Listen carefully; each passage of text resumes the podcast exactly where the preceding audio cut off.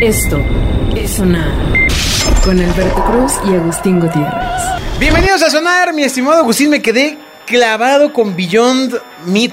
¿Por qué? Pero te voy a mandar unas ligas para que te desclaves.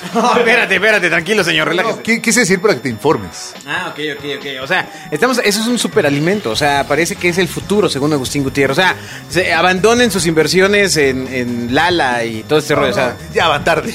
ya, ya hay mucha gente invirtiendo en eso. Ya, ya está en el mercado. Pero en América Latina todavía no entra, ¿no? En México. hace- no entra porque es gratis. no, Caminas y las agarras y ya. Pero en México hace muchos años estaba, estaba ¿no te acuerdas del Protolec? Y de, todo- de todos los alimentos que había de soya, que era, que era de alguna manera esa onda, y además un poquito más salvaje, ¿no? Oye, pero sí, sí está duro, la verdad. el alimento. Esa, esa voz que escucharon es de la computadora Bobia. Exacto. Pero tú sabes que aquí en México caminas en la calle y puedes eh, arrancar mangos de los, árboles, de los árboles frutales que hay en los camellones. No, aquí no necesitamos eso. ¿Has sembrado algo? Así, que no sea Mois, ¿no? no, pues entonces no. Esto es sonar ¿Tú habías sembrado alguna cosa que no sea... Este... En mi casa hay un arbolito de limones. Sí, sí, te da tus limones cuando vas, güey. es en serio, es en serio. Hay una, una- un árbol de limones. Como siempre esta Mac que se quedó por allá del 97 cree que lo- los albures y, de- y demás son todavía válidos, ¿no? En estos programas. Que nadie lo entiende porque son chistosos. Ajá, ajá, ajá. Hay que actualizarle el, el, el firmware.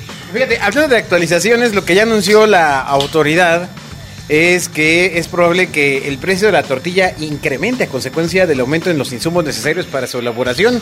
La señora que hace las tortillas, ¿no? Este, este... Ya no puede ir diario a hacer las tortillas, tiene que ir escalonada y... No, no, no, y los combustibles para el transporte. Exacto, ¿cómo hace home office? ¿No? La señora que hace las tortillas no puede, ¿no? A menos que tenga ya ahí una, una máquina más pro que la de que la, que la, la normal esa con las que las aplastas. No, no, no, pero ya nadie tiene esas máquinas, amigo. Ah, qué detalle. Ah, ay. El patito de hule debe sonar. Me, me detuve porque este a Pancardo nos trajo una- unas botanitas, ¿no? Este que se ven así como pancakes. Ay, que huelen feo. Qué, qué bueno, porque siempre, co- como estamos aquí fuera del estudio, pasamos mucho frío. Qué padre que nos trajo botana. Sí, no, no, no, mu- muchas gracias. Bueno, ¿por qué sube la tortilla, Agustín? Porque, bueno, en realidad, eh, porque pues así lo decide el gobierno. No, es cierto. eh, básicamente la tortilla es uno de esos indicadores alimenticios de la economía, ¿no?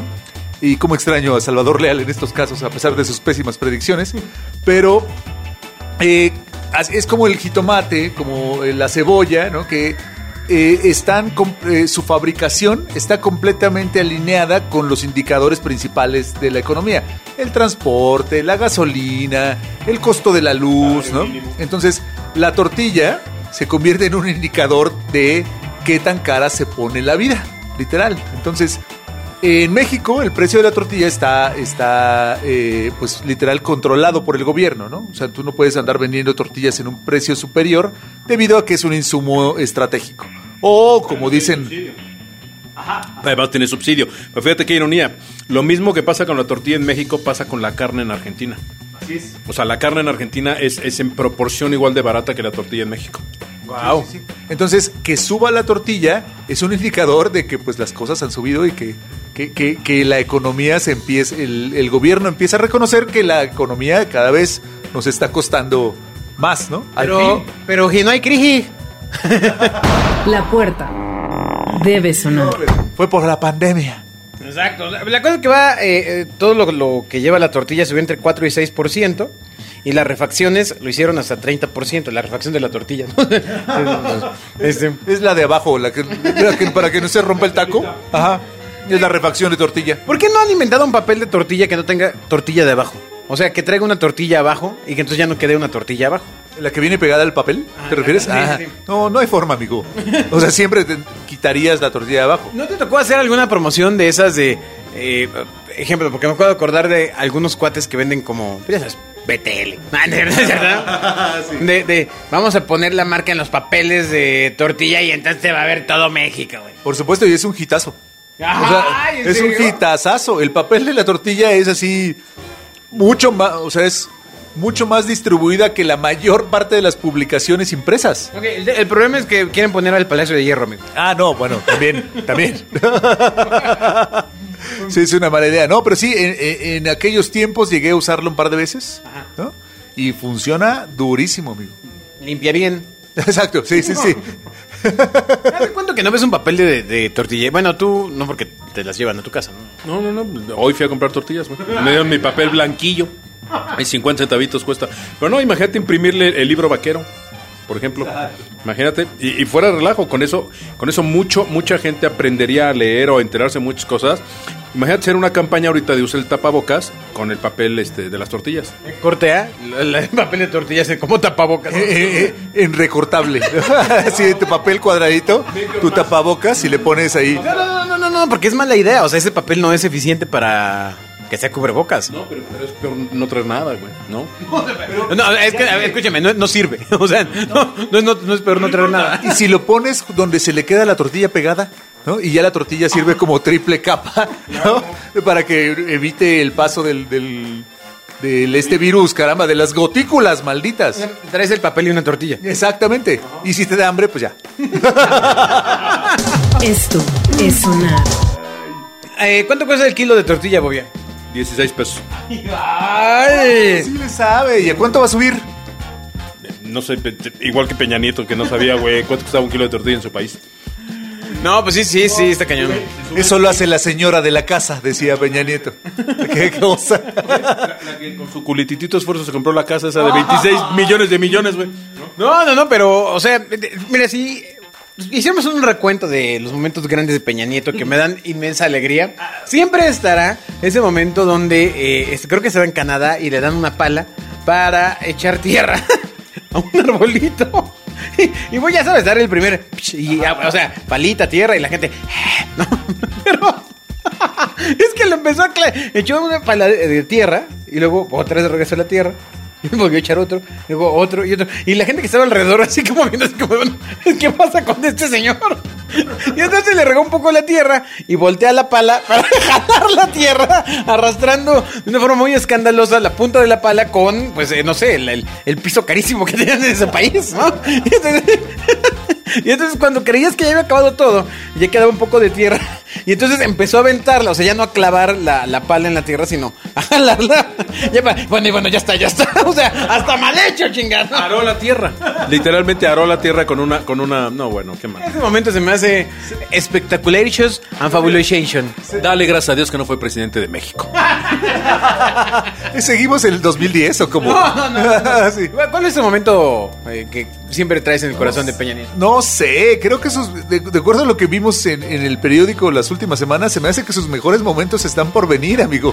No, o sea, que, que pronto va a empezar, cuando tenga que empezar a explicar, se va a poner muy bueno. No es lo que parece. Imagínate. ¿eh? Pero no hay un momento de antes que te digas que qué chistoso fue. Ay, pues no sé. Es que era, era tan memeable que también se pasó. Porque, bueno, otro era Fox con sus trabajos que ni los negros quieren hacer.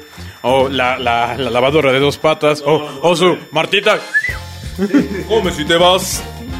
Come si te vas. Pero eso sí lo dijo en serio. El patito de hule debe Eso sí está sonar. gacho, ¿no? Pero bueno, eh, la situación en todos los países con el tema del trabajo está complicado. El desempleo está aumentando y la carencia está... Estoy De aquí a TV Azteca hacer notas, ¿no? De color, ¿no? Así. El reportaje con Alberto Cruz, vamos con él, ¿no? la carencia arriba y los sueldos abajo. Ajá, ¿estás listo, amigo? ¿Y por qué siempre usan ese tono? No, no sé, no sé, no sé. Eso sí es como escuela de...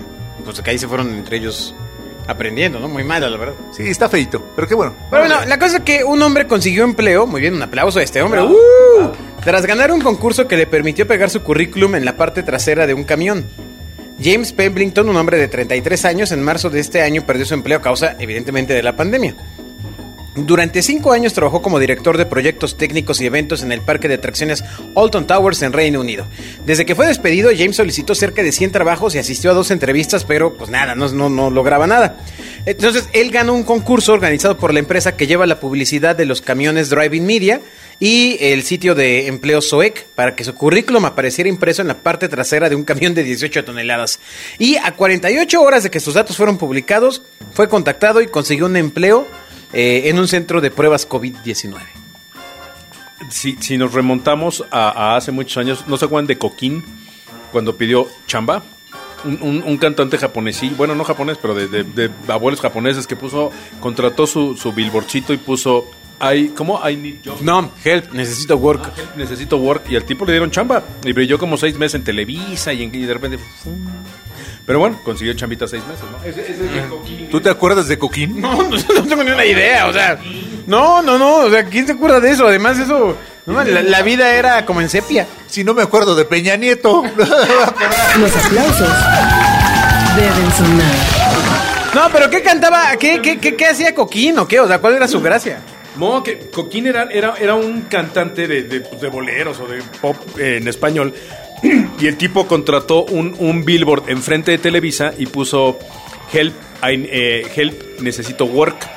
Y llamó mucho la atención y le dieron chamba al tipo y grabó un... Ah, es más, mira, aquí tengo... Aquí, Su teléfono. Sí, mira, aquí dice, necesito work, soy actor y cantante, su teléfono, help, coquín.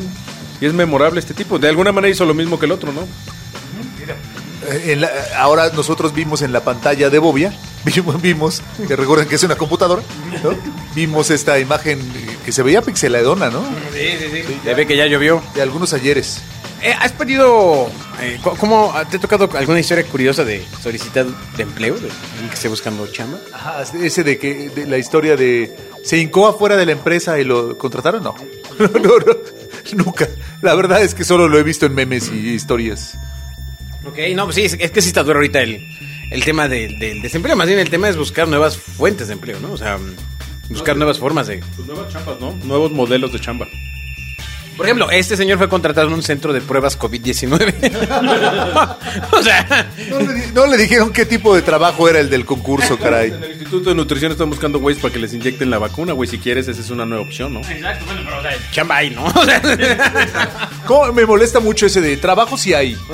No, o sea, se me hace... pero ¿qué sigue después de la frase? Porque siento que la dejas como arriba, como cuando uno dice, camarón que se duerme. No, y, y ya sabes lo que sigue, pero, o sea, a ver, trabajo si hay y qué. Ay, eh, eso es lo que yo me pregunto, ¿no? Que todo el mundo dice, es que trabajo sí hay. O sea, ¿qué significa eso? O sea, que no quiero trabajar, ¿no? O sea, que... Ah, ya te- Sí, o sea, que- que- Chamba, sí, ¿no? Chamba sí hay. pero, de- de- pero haciendo pruebas con los changos en COVID, güey.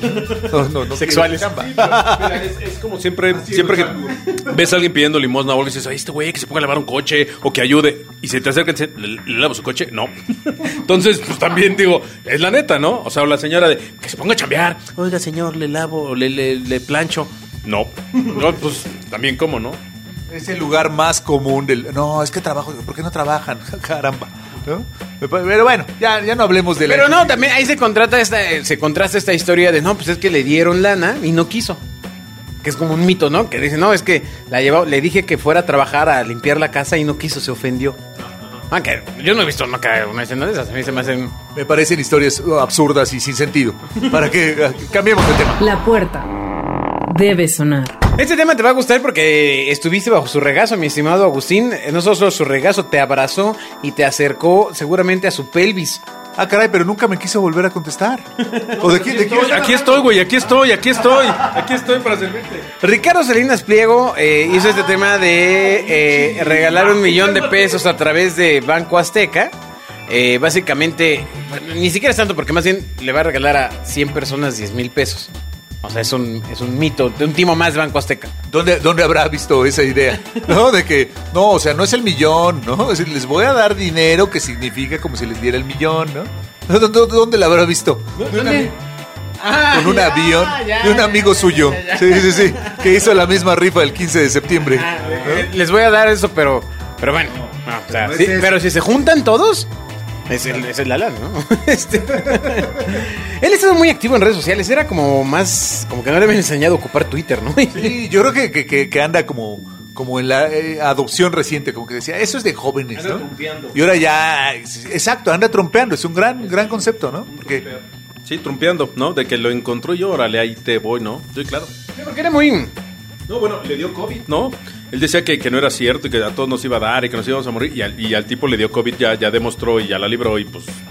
Creo que por eso es lo del millón, ¿no? Sí, nada más que él se salvó, amigo. Sí, sí, nada más que ese güey, yo quiero ver dónde lo curaron y quién lo curó. Pues según eso, él decía que con 1.300 pesos se había curado. Sí, Eh, eso- eh, o sea, lo que le cobró el coaseguro, ¿no? Exacto. 1.300 dólares. Sí, claro. No, no, no. O sea, él lo que decía es que, pues no, o sea, que no había que asustarnos y que nada, que con cuidado todos a trabajar a Electra, ¿no? O sea, que no nos iba a pasar nada y se negó a cerrar sus tiendas, ¿no? Y eh, Electra, eh, TV Azteca, todo el mundo siguió trabajando. Y entonces, que porque pues a todos nos iba a dar y que ni modo y que nos cuidáramos, ¿no? No, que porque además íbamos- si no moríamos de COVID, moríamos de hambre. ese, ese fue su concepto. Sí, sí, sí. Y se refería a sus empleados, seguramente. ¿no? Porque a ninguno le iba a mantener el. O sea, su posición en el fondo era: no les voy a mantener la chamba si no vienen. ¿No? Entonces, pues al final le dio COVID, pero pues obviamente también tiene los recursos para recuperarse y le, y le sirvió para eh, fortalecer su discurso de ya ven, a todos nos va a dar. Claro, siempre y cuando tuviéramos el acceso a, a- los servicios de salud que él tiene gracias a sus recursos. No, seguro él va al IMSS. Sí, seguro. Seguro, seguro, seguro. Se cura con cualquier cosa. Clínica 26, Joco. ¿No? Y claro, ahí lo vi formadito, yo pidiendo su ficha. Mm, Claro. Ahora, la verdad es que él promueve sus negocios, o sea, justamente promueve la app de Banco Azteca, que la descargues, que metas tu lana, que se la jinete. ¿no? este, este, pero eh, imagínate cómo ser el community manager de Ricardo Salinas Pliego. Debe ser un trabajo terrible, man.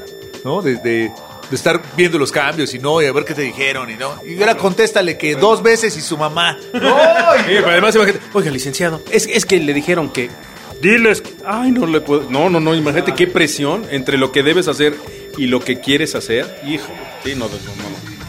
Dile que es una malagradecida, que la hubiera corrido antes. Es de, ¡Ay, qué cosa, ¿no? Eso le dijo una chava. que- Sí, sí, sí, cuando le reclamó, no sé qué le reclamó además, no me acuerdo. Algo de la fundación, ¿no? O sea, que no había hecho algo en la fundación y no sé qué. que- ¿No empinó a su conductor de noticias a que dijera que lo apoyara con lo de, de los empleos y luego se retractó? Que le dijo, no, pues ahora pides disculpas. Y el otro, no, sí, perdón, se me. Se me... No sé de qué hablas. A Javier Alatorre, ¿no? Que salió un día a decir, es más, yo le digo, ya no haga caso a, López Gatel, ya no lo escuche, ¿no? Y toma, de regreso, ay, me disculpo, ¿no? Oiga, oiga, señor, algo nos van a hacer. Y pues ya salió y pidió disculpas, güey. O sea, imagínate tener esa presión y se está. Bueno, tú y yo estamos igual, ¿verdad? Muy bien. La música debe sonar. Muchas gracias, Agustín. Muchas eh, de nada, qué bonito es que ya nos vayan a correr también de aquí del Oxxo, pero bueno, la pasamos padre. Vamos a regresar a nuestro estudio el siguiente programa. ¿Y yo dónde regreso, güey? Yo todavía no me puedo ir, güey. No, no, no, te vamos a dar un espacio. Adiós. Esto es sonar. Con Alberto Cruz y Agustín Gutiérrez.